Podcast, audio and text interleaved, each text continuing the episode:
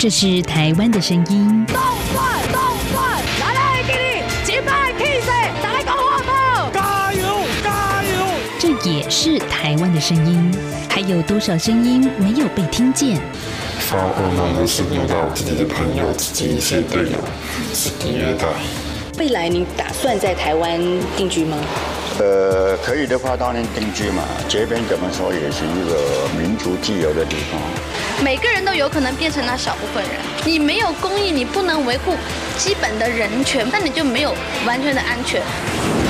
在这狂乱的年代，思考让我们自由，就要听晚报，听见新闻之外。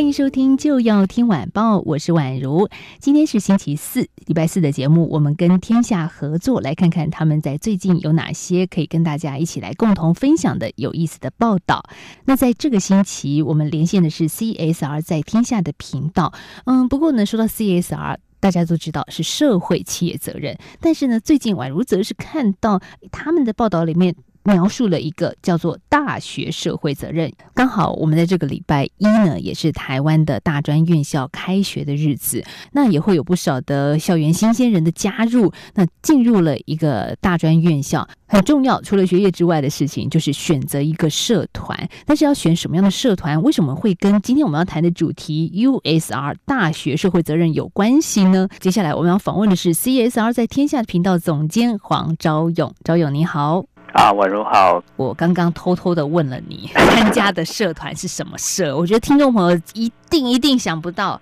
赵勇曾经在大学刚入学的时候参加的是土风舞社，从椅子上掉下来。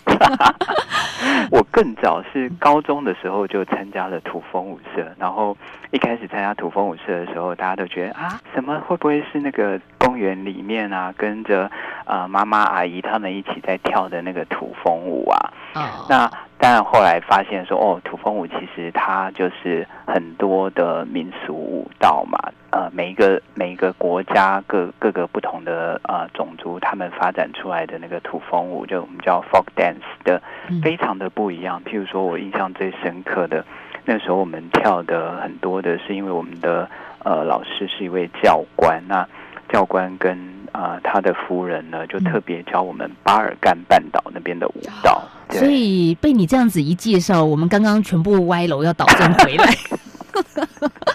因为原来张勇，你看光参加个社团都可以讲出这么大的道理出来。没有没有，就是呃，因为我我也是就是参加了社团之后才知道说，哦，原来很多我们小时候啊，或者是学习过程中的一些呃既定的印象，其实，在你跟很多人接触之后，你就会发现，哦，其实还有很不一样的状况在。在前面等着我们，所以呃，刚才呃，宛如做了一个很好的破题哦，就是呃，九月中呃，大学的朋友们才刚刚开学，那其实进入到校园，真的是除了呃很重要的学业之外，还有很多的社团活动是大家可以去扩展自己的领域。那我就讲到这个巴尔干半岛这个舞蹈呢，那它是很多是用这个排舞的形式。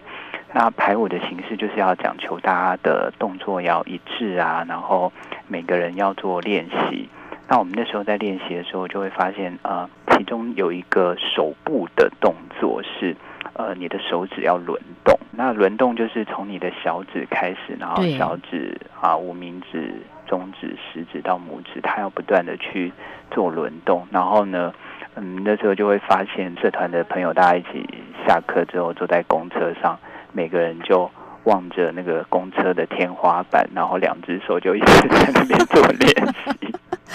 一群男生坐着公车，然后手在那边做练习。对，哎呀，好，这是蛮有意思的画面。当然我们也知道，赵勇他接下来到了大学之后呢，也继续参加土风舞社。但诶，也因为一些主客观因素，然后就没有再参加了。啦。但是我们今天要拉回正题，最后赵勇，其实你选择的一个社团是跟服务性质有关的。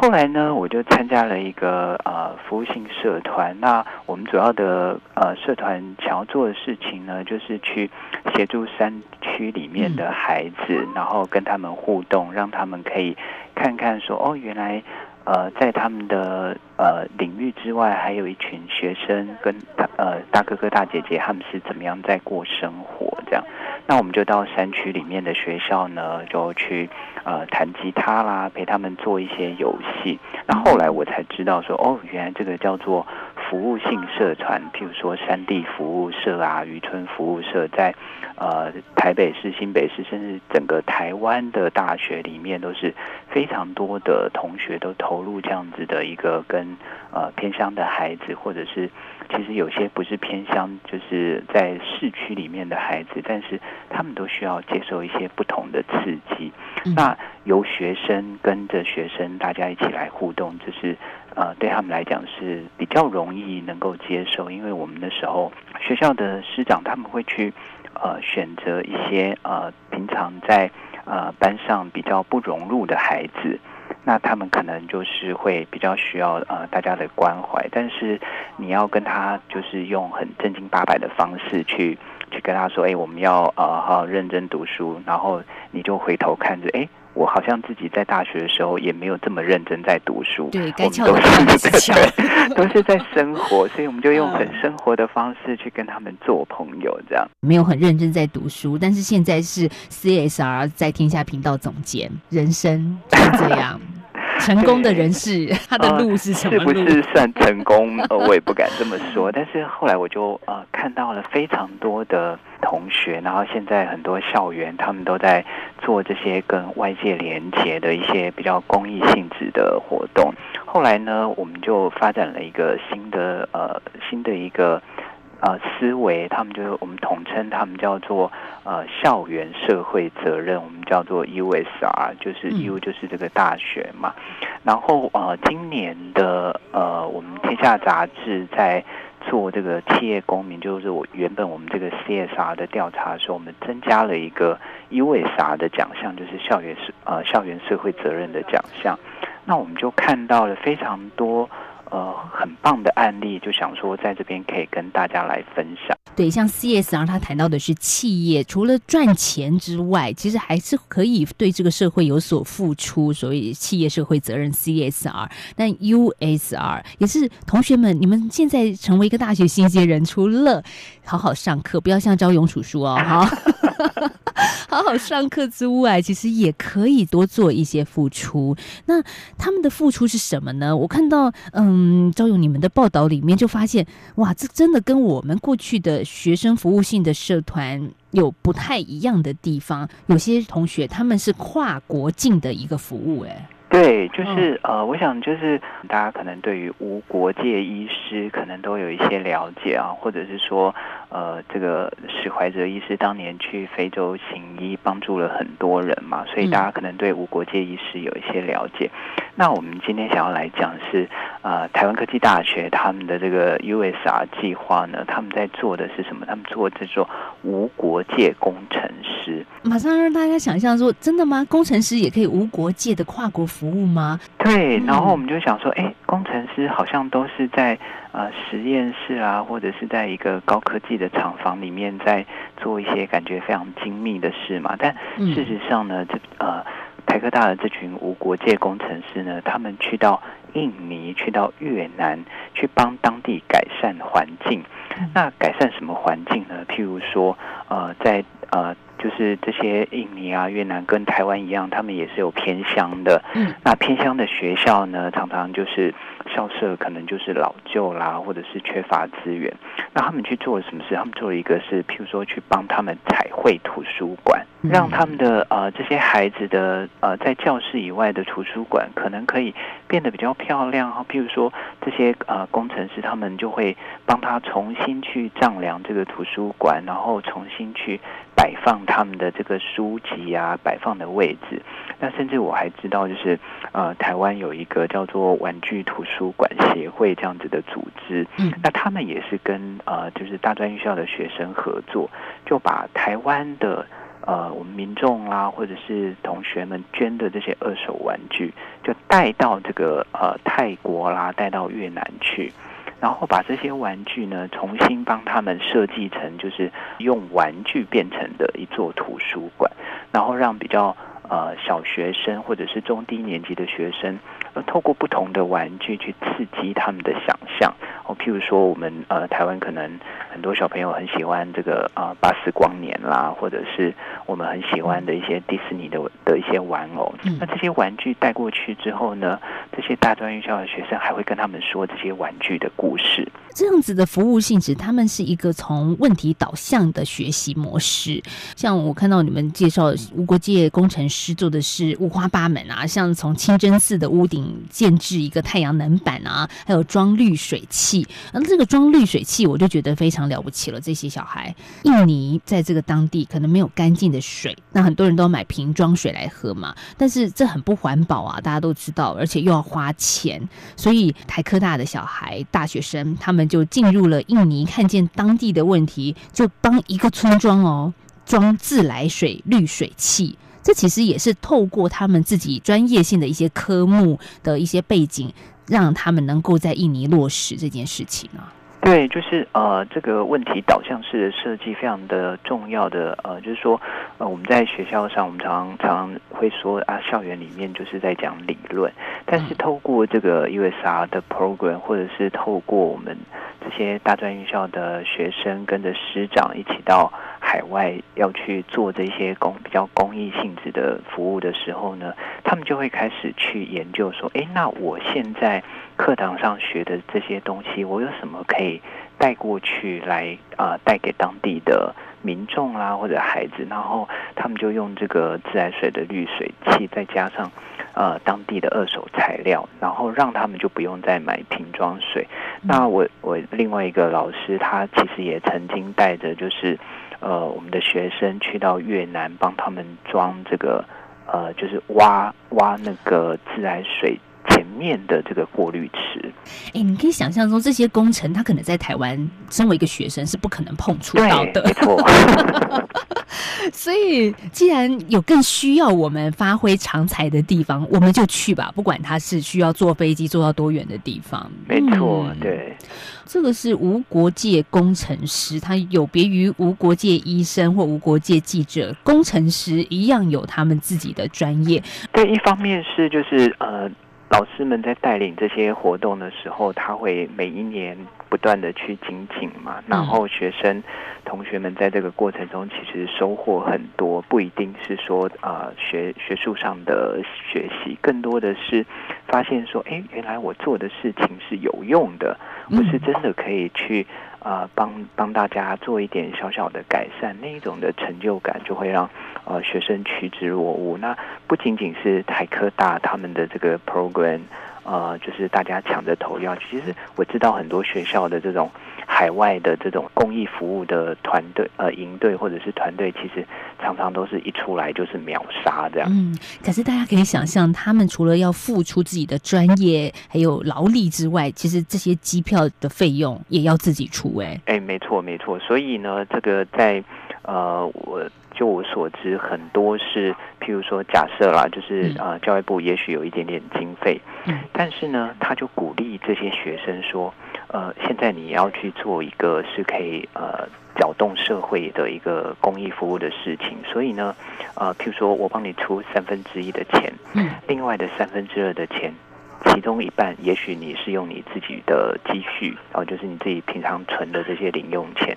还有三分之一呢，他就鼓励你把它写成一个案子，你去募款，哦，让更多人知道。因为他还要学会写企划书，还要能够有这个募款沟通的能力，哎，对，那嗯我遇到的很多就是，呃，通常募款的对象是谁？自己的爸爸妈妈。哎呀，那你这样讲就 low 了呀，哦，不有，不是哦，其实非常的不同。就是嗯过去我们跟爸爸妈妈就是伸手要钱嘛，对呀，但你现在你要去把你要做什么事情跟你的父母讲，嗯然后还要获得他的认同。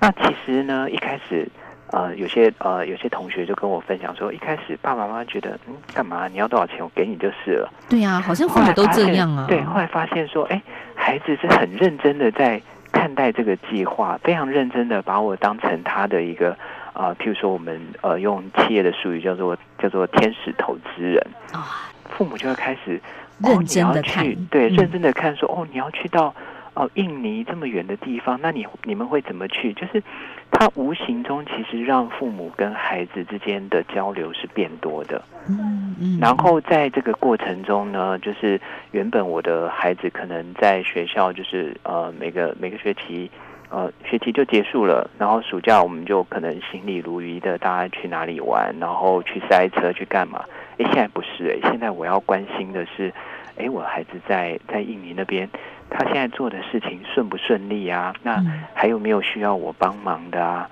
然后他在那边过得好不好啊？哦，原来我的孩子可以在这么样艰困的环境下，可能没有冷气，晚上会被虫子咬，但是他都愿意耶。原来我的孩子跟我想象的那个温室里的那一朵小花不一样哎。嗯，是也打破了很多父母对孩子的呵护刻板印象，但是总觉得他们是一定要备受呵护的小孩。对，嗯所以呃，其实后来发现说，这些海外的团队，或者其实在台湾也是一样，就是嗯这些团队呃，或者这些学生的营队，它带动了是跟我们以前很不一样、很呃很不同想象的家庭之间的相处关系。嗯，所以也刚刚张勇说到，像台湾的营队啊，我们也知道今年因为疫情的关系，其实不太能出国。的确有一些大学，他们也运用了在台湾目前现有的一些资源，或者是需要被看见的地方，投入了他们的专业性的服务。我们在下个阶段再请赵勇来分享他们的采访故事。好的。台湾有 feel 的声音。中央广播电台 RTI，中央广播电台 RTI。继续回到就要听晚报节目，我是宛如。在今天的这一集节目呢，我们谈到的是大学生，他们也会负起社会责任。台湾大学台大在今年的六月中呢，发表了一份。大学社会责任 USR 的中英文报告书，呃，这个当中呢，宣布以后还会定时的发布，同时也检视台大在联合国永续发展的十七个目标上的各项作为。所以，周勇，我在你们报道里面是看到了这样子的一个讯息，代表着标示着是不是台湾的大学现在正在产生一个比我们过去更深的一些化学变化，而这个变化是一个多赢的变化。呃，对啊、呃，我们通常都会讲说，这个呃，大学是最高的学术殿堂。那当然，台大又是其中的领头羊嘛。那呃，大学其实象征的是一个社会进步的力量，有时候是我们讲说它是社会的良心哦。所以在今年啊、呃，台湾大学他们就是首度推出这个呃 USR，就是校园社会责任的报告书哦。那呃，这里面报告书里面呃有两个重点，我想可以跟大家来稍微 highlight 一下。嗯、第一个是它的校务基金，就是台湾大学，因为它有很多的接受各方的捐款，然后也有来自于政府的一些经费，还有同学们缴的学费，所以它会有一些呃余错，就是。呃，不能说多出来，就是还没有用掉的钱。那还没有用掉的钱，他就成立一个校务基金，就是学校要理财嘛。那过去这个校务基金的投资方式，就是会寻找一些我们讲说会呃配股配息的一些比较大型的龙头公司，然后长期的持有。他没有要去说做什么很高报酬的投资，就是让。这笔资金放在那边，不要变成啊，好像因为现在利率也很低嘛，收不到什么利息，就是呃赚赚一些比例呃一般的定存好一点的投资报酬率。嗯，那但是呢，去年呃开始呢，台大的学生们因为看到这个全球呃暖化、气候变迁对地球造成的影响，他们发出了一个呼吁，就是希望。台大的校务基金呢，你不要再去投资这些高碳排的产业。那什么叫做高碳排的产业？我们可以想象一下，就是火力发电厂，对，火力发电厂啦，或者是呃，你的这个生产的厂区本身其实就是在烧煤的，啊，那这些都会对环境还是会有比较大的影响。嗯，所以呢，他们就要求这个台大校务基金呢，不要再去投资这些呃高碳排的产业。那呃，台大我们知道这一任的校长是管中敏，管中敏校长他在竞选的时候，就是当时呃校长是要遴选的，他里面的一个证件就是说，他会跟呃各方的利益利害关系人，包括学生做良好的沟通。嗯那看看学生们有些什么建议，他会尽量来落实。那这个从石化产业撤资呢，就是当时学生们的一个诉求。所以呃，管中敏校长就任之后呢，就很快的就跟这些学生呢，的确就是坐下来讨论，那台大校务基金要怎么样去做这件事情。所以在去年，他们就开始呃对外宣布说，校务基金要从这些高污染的产业撤资。然后第二阶段呢，他会把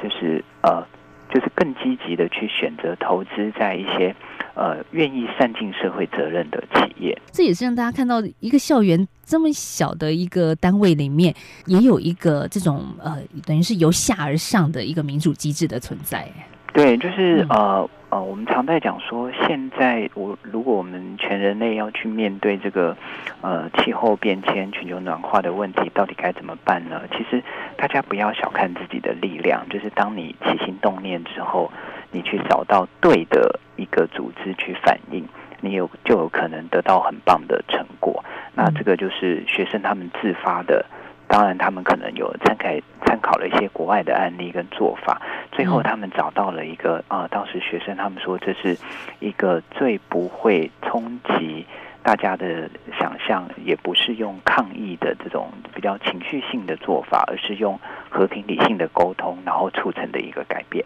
嗯所以这样子的改变，或许也是呃，会像你们文章所说的，管中敏校长说要让台大变成一所未来大学。嗯，是所以不是只有学术研究这一种指标性的东西，我们其实也可以看到，一个大学善尽社会责任、世界责任，它绝对会在它的名声上也给大家一个耳目一新的感受啊。在上个阶段，其实也谈到说，现在的大学生正在进行一些跨跨国性的志愿服务工作。那如果台湾也有一些地方需要他们的时候，他们也会出来。像嗯，我看到你们的报道里面是说。有一所大学叫正修科技大学，他们帮助当地的社区农民卖香蕉，也是挺有意思的。因为卖香蕉，大家可能会觉得啊，这是农民的事情嘛，好像跟我我是大学生不太一样。可是不是哦，这些大学生还有老师进入农村、进入社区，对，就是呃，正修科大他们因为呃在呃我们台湾的南部嘛，那他们就关注到这个岐山的蕉农的的一个状况，它是就是岐山它是一个南北走向的的山，然后南边的农业区呢跟呃这个比较中间的老街区相对的是比较发展的比较好，嗯但是比较靠山的北边是相对穷困，然后年轻人可能都离乡。那虽然说它离这个都会区其实也不过才四十分钟的车程，但是就会有呃这个人口老化、贫富不均，然后又遇到这个香蕉，因为常常会有这个盛产的，就是不好销售的问题。所以呃，正修科大的老师就带着同学们，他们就是进入这个呃北边比较贫困的社区去做一个社区服务跟学习。然后他们做了一些什么？他们就帮农民做这个农产品的重金属检验，让这个呃当地的香蕉这个农产品呢，可以有一个呃相对市面上呃更安全的一个保障。那做这个中心属检验，不是说哎我检验出来，所以你这里面有含什么什么污染，然后我就跟外界讲，不是的，就是做出来之后，他们可能就会去跟这个当地的呃农民伯伯们就是沟通说，哎，可能你的农药是不是再用少一点，或者是你的采收期再往后稍微延一点啊、呃，让它这个残留量可以降到这个安全值以下。透过这样的方式，让这个销售跟呃，这个生产可以慢慢进入一个良性的循环。他们是因为在南部嘛，那也看到当地农业县市的问题。另外还有一些北部，但是呃，他们看到的也是另外一种台湾社会急需改变的面向，像是高龄化的议题。对，就是呃，阳明大学他们在做的一件事情叫做社区高龄活化的一个呃行动，就是老师带着学生走入社区，然后让。呃，当地的长辈可以走出家门。那我们知道，其实呃，台湾高龄化的速度真的是非常的快。那政府这几年，呃，或者是包含原本我们的村里办公室，其实我们有很多的所谓长照据点。但是大家有没有想过一个问题，就是说，哎，长照据点的这个房子，就是我们讲说这个硬体的部分有了，它的软体怎么办呢？专业的人士进驻啊，但是有这么多吗？对啊，那你你说要这么多人每天去那边哦？记得我之前有看过一个统计，就是全台湾的长照据点哦，就是包含大大小小，现在大概有六七千个。假设每天都要有一个人去这边带着长辈们。啊，做一些活动也好，或者是帮他们设计课程，其实那是非常大的量，但是我们台湾还没有准备好，我们没有这么多的量，所以阳明大学呢，他们就选定在他们啊学校呃校区附近的北头，还有比较稍微远一点的山支，那就做什么呢？他们就是呃原本这个国民健康署呢，它有提供这些长照据点一个星期一次长者的这个健康促进的课程，就是。跟他们说，哎，你可以怎么样做做一些安全的运动啊？然后可以让你的，我们讲说现在呃高龄化有一个要很大，必须要去对抗，叫做肌少症，就是肌肉无力的这个症状。其实就是因为你都不动嘛，坐在那边看电视啊，所以就是设计一些轻松的活动，让呃这些长辈可以来做做运动。那这个就是同学们他们进去，但是不是说哎你。跟他说，我们来做运动，长辈就跟你做运动。一次两次，他也许卖卖你面子。可是如果活动设计的不好，他们也是不来的。对，又回家看电视。对。所以这得让同学们绞尽脑汁啊，怎么样让这些活动能够更活络嘛？当然也必须带着一些专业性了。像您刚刚也提到，哎，长辈们要做运动要复健，那得物理治疗系的专业科目学习的同学才能够去做嘛。像药学系的同学也是在家访的时候可以替长辈检查一些药物，告知他们一些健康的安全须知。我们其实聊到这儿也差不多接近尾声了，可是我我有一种很深刻的感受是，好像跟招勇你过去的这种社团土风舞社，嗯。或者是你在呃台北近郊的这个山区部落的服务又不一样了，就是现在它有更多的一个政府从上到下的支持，等于是让整个学校的学生也需要动起来，因为有些科目它把它形成一个必修课。对，没错，文如讲的非常的好，就是说呃过去呃大学里面其实呃不缺乏很多公益啊服务性的社团。那现在的呃，透过这个 USR 这个 program，它产生了一个什么样的变化？就是让呃学生在老师的带领下呢，可以去就近了解自己生活周遭，或者是就呃就自己的所学去出发，去真正的去了解这个社会或者是世界其他各地到底发生了什么状况，需要大家一起来面对，一起去改。